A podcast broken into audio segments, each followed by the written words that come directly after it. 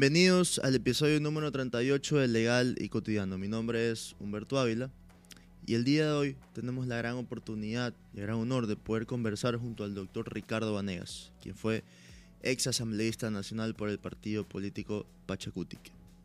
Bueno, antes de comenzar, doctor, quisiera darle las gracias por haber aceptado la invitación al, al programa y quisiera también que nos comente un poco cómo comienza este digamos, esta vocación también por hacer política, porque sabemos que primero fue abogado, primero es abogado y luego empezó con la política. Gracias por la invitación, Humberto. Bueno, yo siempre fui un dirigente estudiantil y gremial. Estudié en la Universidad Católica de aquí de Guayaquil y ahí fui presidente de los estudiantes Luego fui presidente de los abogados de la provincia del Guayas tres ocasiones y dos veces presidente nacional de los abogados del Ecuador. Fui diputado nacional alterno hace 27 años y fui vocal de la Comisión Cívica contra la Corrupción, pero también fui presidente de la, de la Asociación Nacional de Empresas de Seguridad del país y ya en mi edad madura recibí una invitación de Pachacutic para integrar la lista de asambleístas nacionales y llegué a la asamblea y ahí me he desempeñado creando posiciones que han generado controversia y polémica en la defensa de la constitución y de la democracia. Perfecto. Ahora, ya entrando un poco en este contexto, ¿no? Eh, estamos viendo ya eh, que se, acaba de, realizar ¿no? la disolución de la Asamblea, estamos a, unos meses de comenzar las elecciones presidenciales.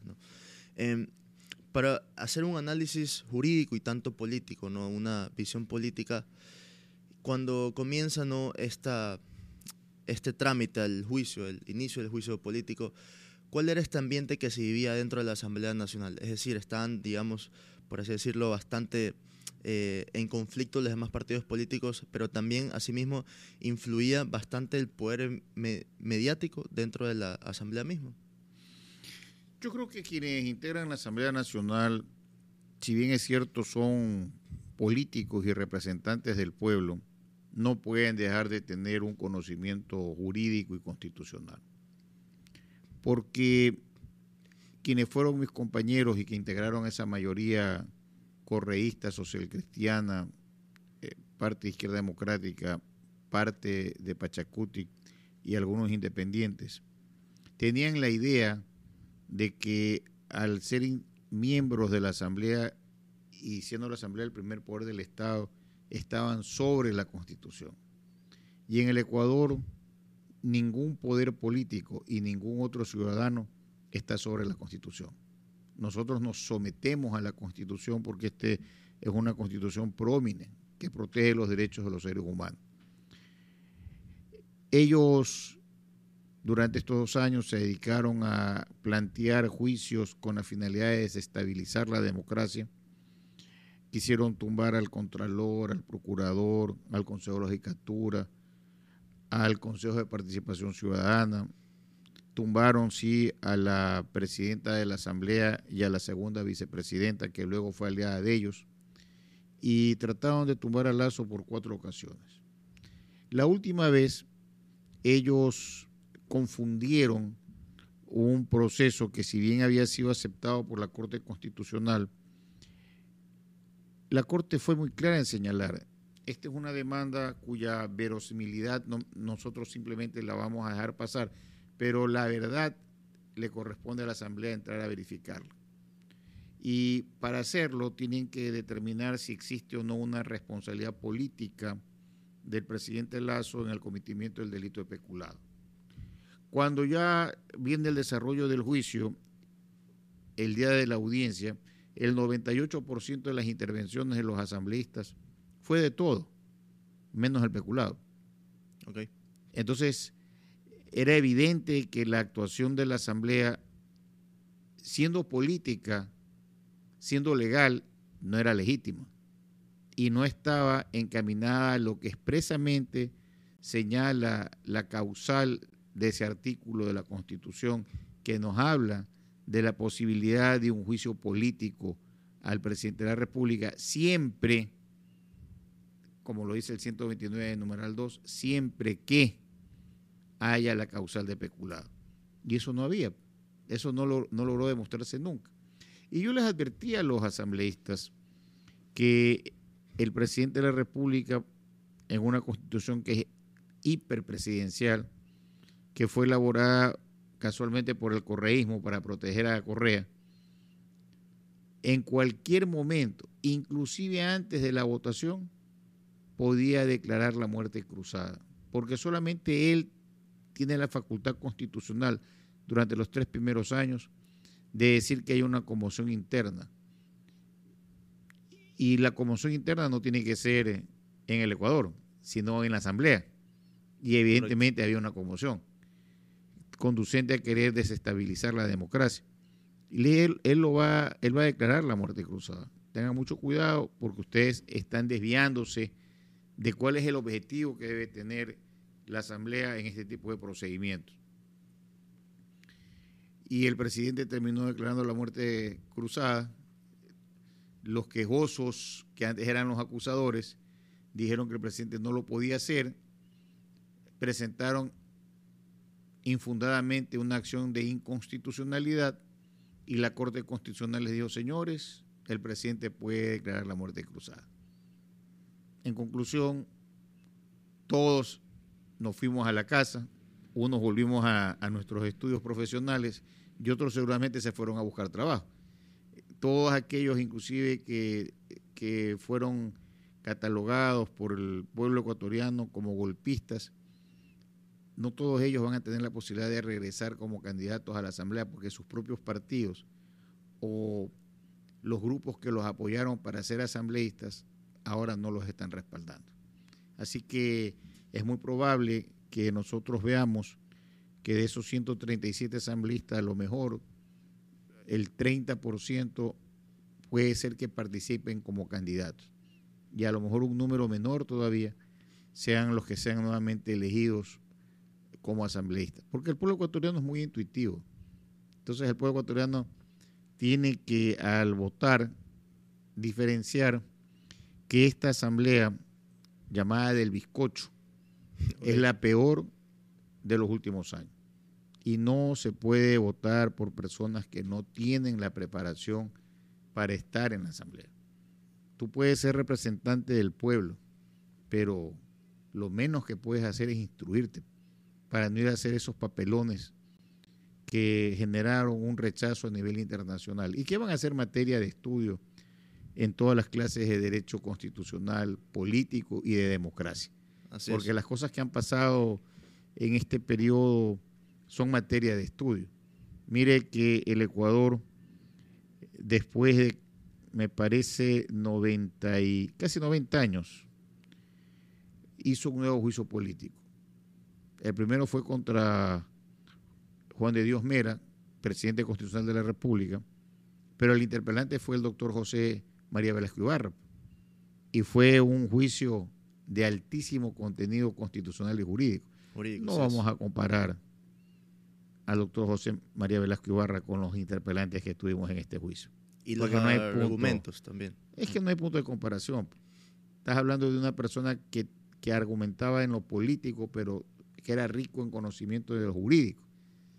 Y eso es algo que el país observó absorto, cómo los interpelantes no sabían preguntar, no sabían leer, no sabían de conceptos jurídicos, no entendían que era el peculado.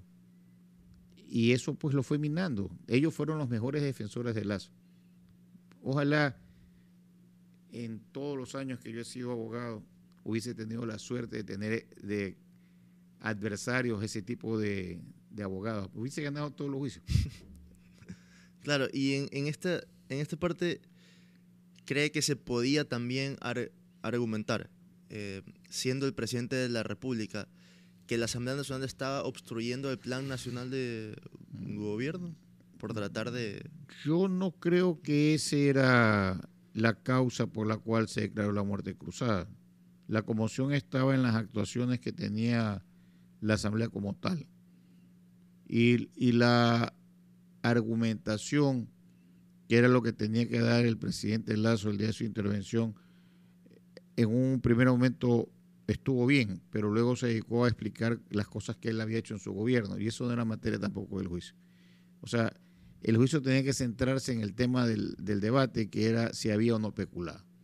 Y aquí y en cualquier otra parte del mundo civilizado, el peculado no ha existido, porque solo puede cometer peculado quien ha sido funcionario público y se ha beneficiado directa o indirectamente de fondos públicos.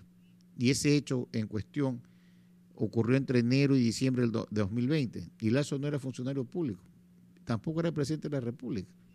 ¿Cómo puede haber cometido peculado? O, sea, era una tontería y sostener una tontería es una tontera. Pues, claro. Y cree que quizás en un futuro, o, o quizás esté hablando bastante acerca de ya requisitos, por lo menos a nivel superficial, jurídicos ah, para los legisladores, es decir, dentro de la Asamblea Nacional? Mientras esté vigente una constitución evidentemente garantista que establece como requisito ser eh, ciudadano ecuatoriano y ser mayor de 18 años de edad y no tiene ningún otro requisito, no se puede hablar de otra norma que supla lo que la Constitución no ha puesto. Además que ya existe sentencia de la Corte Constitucional y también cuando se, ha pedido las enmiendas constitucionales o las reformas a este artículo, claramente se ha establecido que no se puede pedir otros requisitos que no están en la Constitución.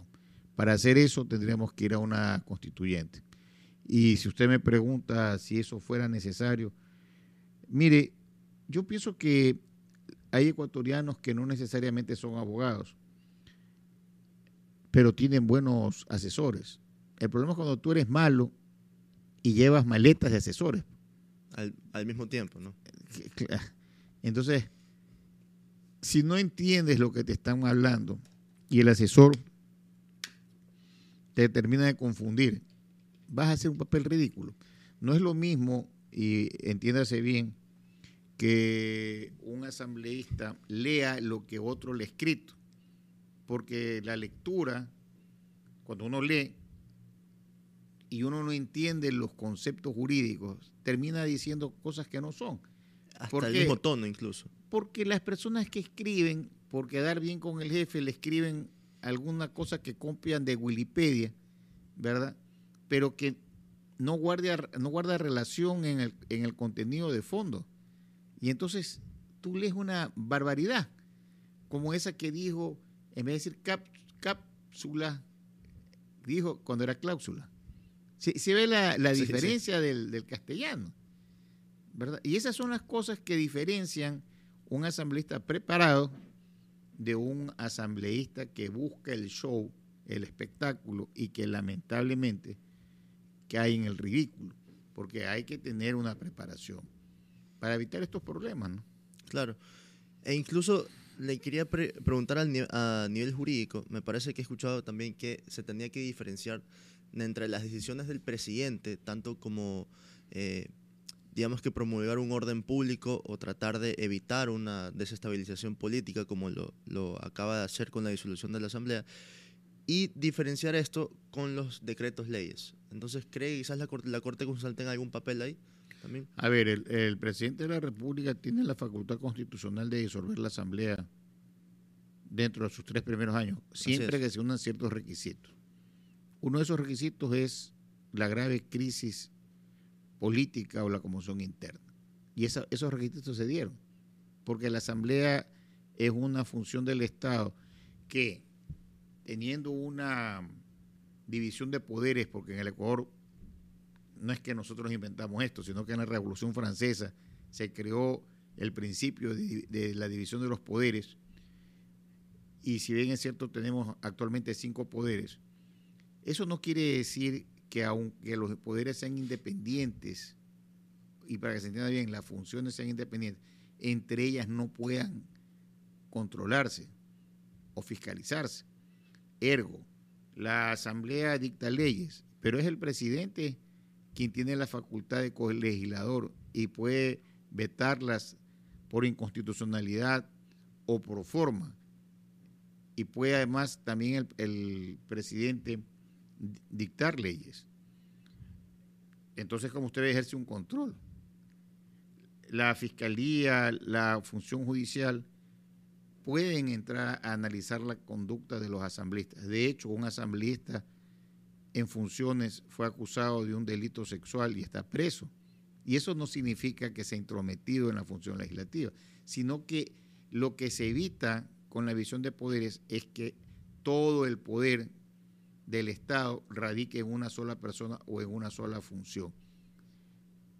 Y eso no impide entonces que entre funciones cada una se controle. Eso es lo que hace fuerte una democracia. Y es lo que no comprendieron los asambleístas. Eh, por eso, fíjense ustedes que la Corte Constitucional estableció reglas para el juicio político que para mí estuvo equivocado, pero también dijo que el presidente podía declarar la muerte cruzada. Y esa fue una medida constitucional que fue aplaudida por más del 90% de la población, pero que de ninguna manera significó un respaldo al presidente Lazo que finalmente tomó la decisión de no participar porque las encuestas no le favorecen, ni a él ni a su partido. Ellos, en buen romance, deben andar entre el 3 y el 6% nacional, es decir, iban directo a una, a una matanza. Y para evitar eso prefieren no participar. Y justamente hablando eh, en cuanto a estas próximas elecciones presidenciales, se estuvo eh, comentando bastante que los que fueron ex, asambleístas dentro de este periodo dentro de este periodo ya no pueden volver a postularse. Y usted menciona incluso una, una sentencia ¿no? de la Corte Constitucional. Yo creo que cuando un abogado que dice que es constitucionalista se atreve a hacer una intervención en los medios digitales, lo menos que puede hacer es leer porque si él hubiese tomado la precaución de revisar no el artículo 148 y el 130 de la Constitución, sino la sentencia interpretativa que dicta la Corte Constitucional el año 2010, si no me equivoco, el 9 de septiembre. Sí, correcto. ¿Verdad? En esa sentencia se entra a analizar casualmente qué sucede cuando hay la muerte cruzada en la aplicación del 148 y del 130 de la Constitución. Y se llega a la conclusión, la Corte Constitucional, como una regla jurisprudencial de aplicación, porque es una ley, es una sentencia interpretativa, que los asambleístas que son cesados pueden participar en el proceso que se va a convocar y esa participación se computa al periodo originario para el cual fueron elegidos. Es decir, es como que si estuvieran completando los cuatro años para los que fueron elegidos. No es un nuevo, no es un nuevo periodo y no existe ninguna prohibición para que puedan participar. y ahí quedó claro, la, la, Corte Constitucional lo resolvió. Cuando yo vi esto, yo lo dije en las redes y posteriormente el Consejo Nacional Electoral dijo lo que yo había señalado, porque eso es evidente. O sea, hay que saber eh, sobre la materia cuando uno va a dar una opinión porque si no tiendes a confundir. Y obviamente el profesional que dio su opinión ya no va a ser materia de consulta en el futuro, ¿no? Claro, y quizás, bueno, pues para los que nos estén eh, escuchando y viendo también, esta sentencia de la Corte Constitucional es la número 002. 10-SIC-CC de fecha 9 de septiembre del 2010, ¿no? en las cuales se interpretan los artículos 114, 118 y 130 en adelante de la, de la Constitución de la República del Ecuador. Ahora, eh, tras que se mencionó esto, de que sí, en, en, realidad sí pueden volver a postularse los ex asambleístas para completar este periodo, ¿no? Eh, ¿Es su, su, interés seguir completando esto, es decir, postularse para una nueva, una, eh, no reelección, pero para completar este año de... Yo creo que la labor que desempeñé en la Asamblea Nacional es de conocimiento público. Y como es de conocimiento público, tengo que señalarle y recordarle a la población que de los 137 asambleístas, el doctor Vanegas fue el que interpeló tres juicios políticos.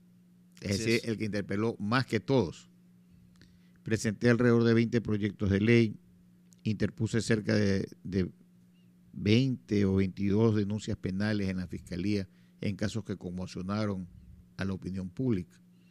Tuve una participación activa en la defensa de la vida y en la defensa de la democracia.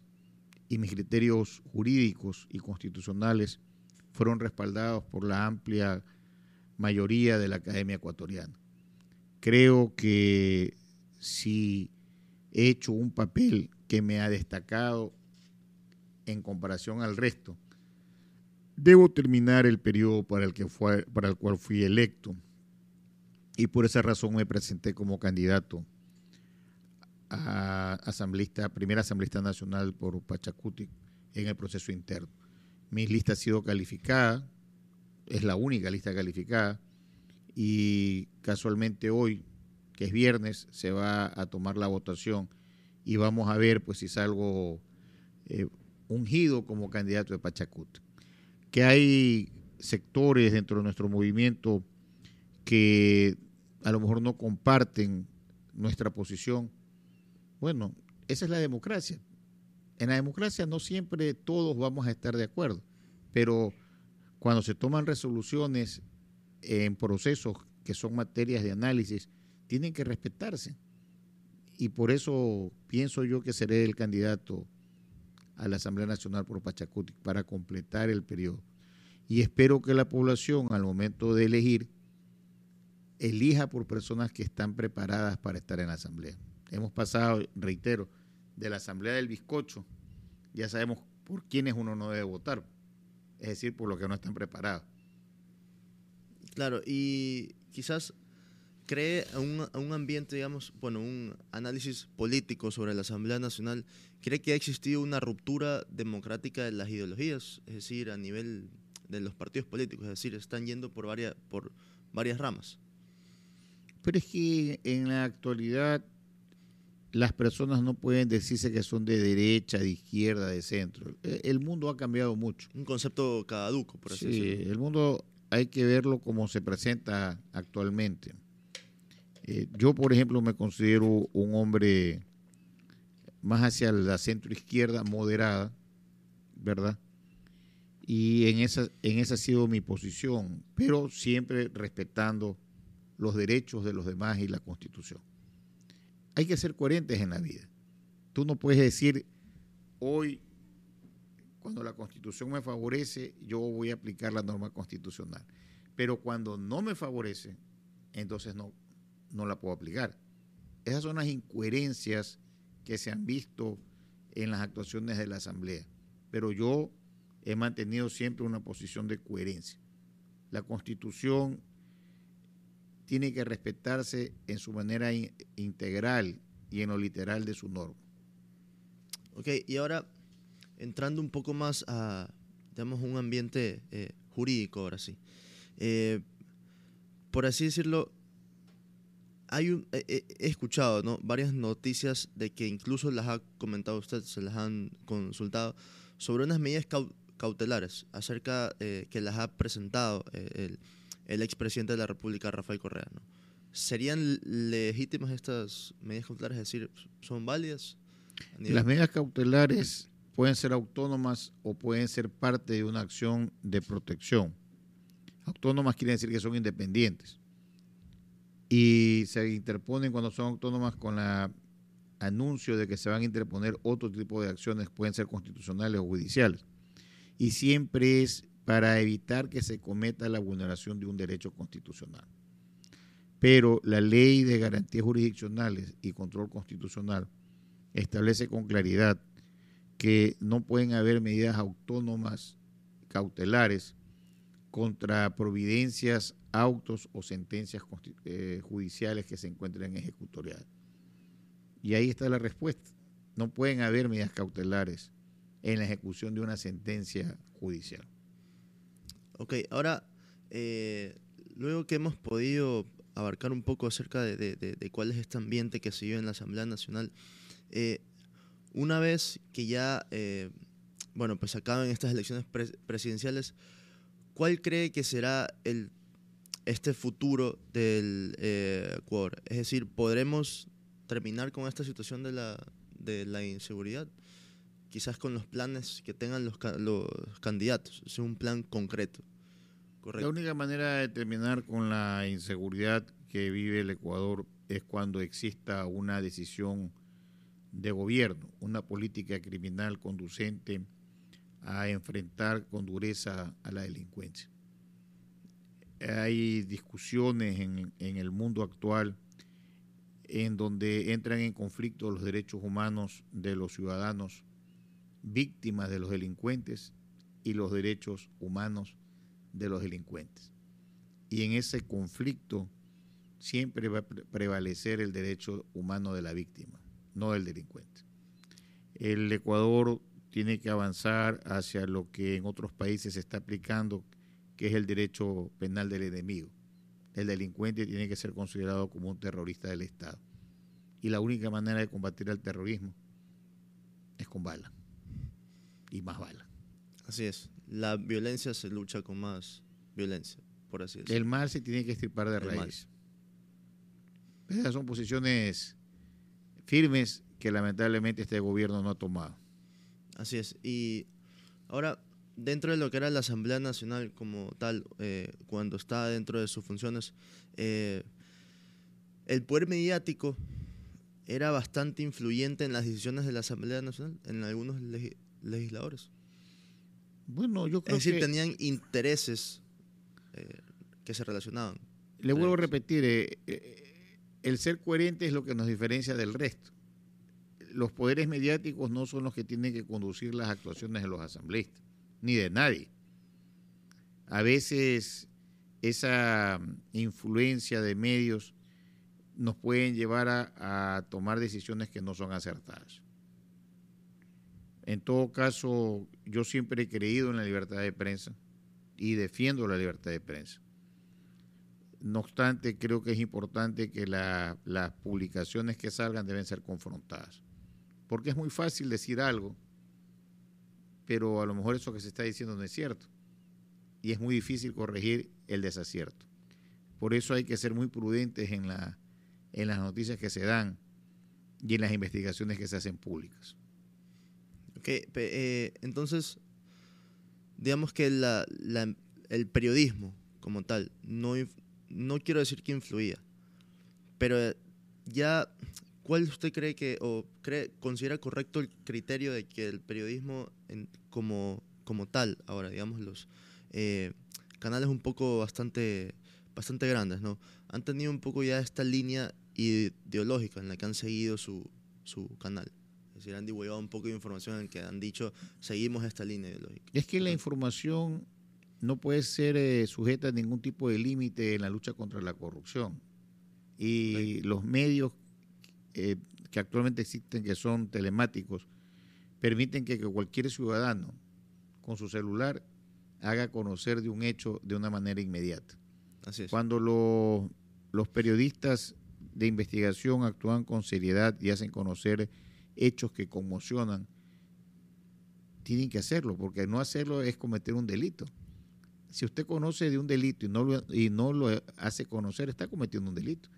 Así que yo estoy de acuerdo con, con que la noticia se haga pública. Lo único que estoy señalando es que evidentemente antes de publicarla hay que confrontarla para ver si la veracidad de la fuente eh, es real y si lo que se está señalando tiene como ser comprobado.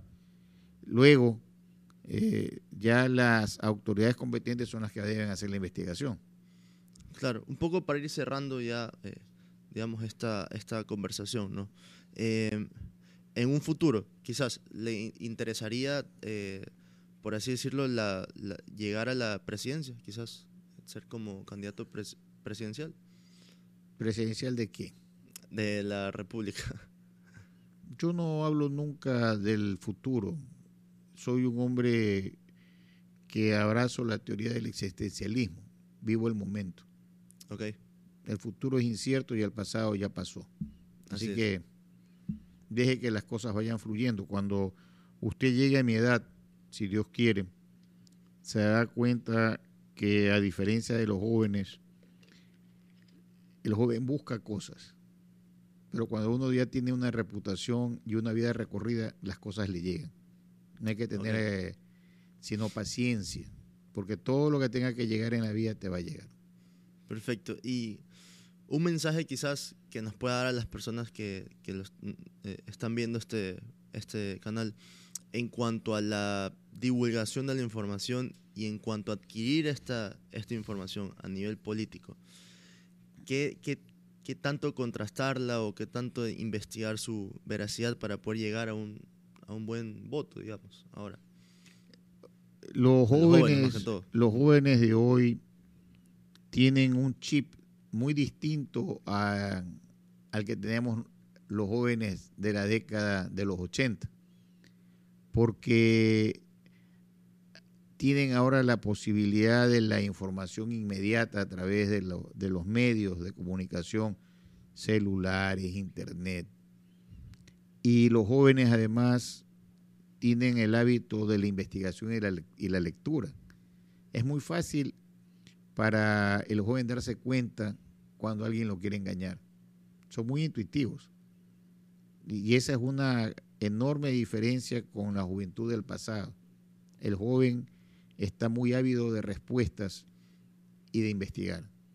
Así que esos jóvenes que representan el mayor electorado de la población, al momento de tomar una decisión el 20 de agosto, tienen que ver el presente que están viviendo y el futuro que quieren. El país no va a cambiar si nosotros seguimos eligiendo gente que no está preparada. La preparación es una obligación que deben tener los servidores públicos para darle una certeza a los ciudadanos de que nuestros representantes están haciendo lo correcto. Miren, yo quisiera, yo aspirara que la próxima asamblea sea totalmente distinta de la que yo integré, pero que sea como la asamblea del año 79, en donde estaban los principales representantes y figuras políticas de los partidos políticos de aquella época. Pero era una asamblea rica en el debate jurídico y en la confrontación política.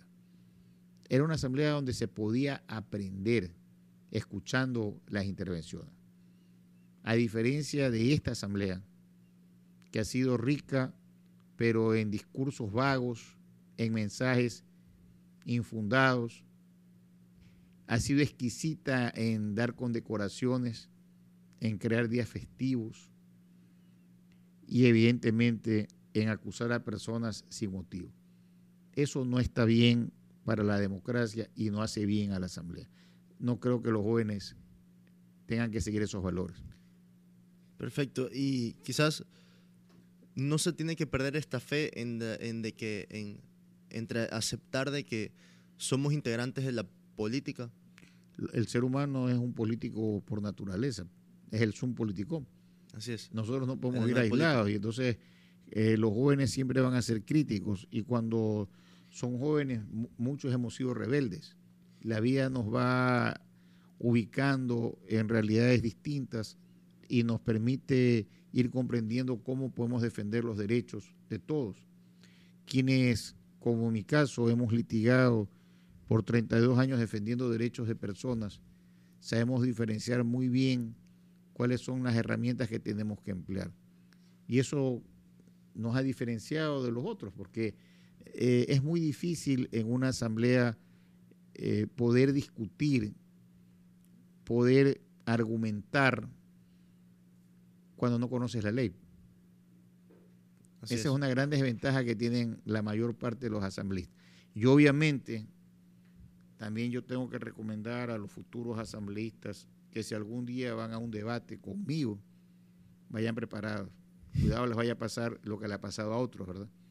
Así es. Perfecto. Bueno, pues con esto cerramos ¿no? con esta gran frase del doctor Ricardo Vanegas. Y bueno, pues agradecerle nuevamente y espero que en algún momento podamos conversar sobre quizás alguna situación política, algún análisis jurídico sobre lo que pasa en nuestro país. ¿no?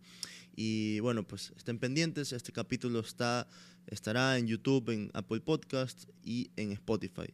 Y bueno, pues estará publicado, y está publicado el viernes 9 de junio del 2023. Bueno, pues gracias, doctor Ricardo gracias. Vanegas. Gracias a usted por la invitación. Hasta luego.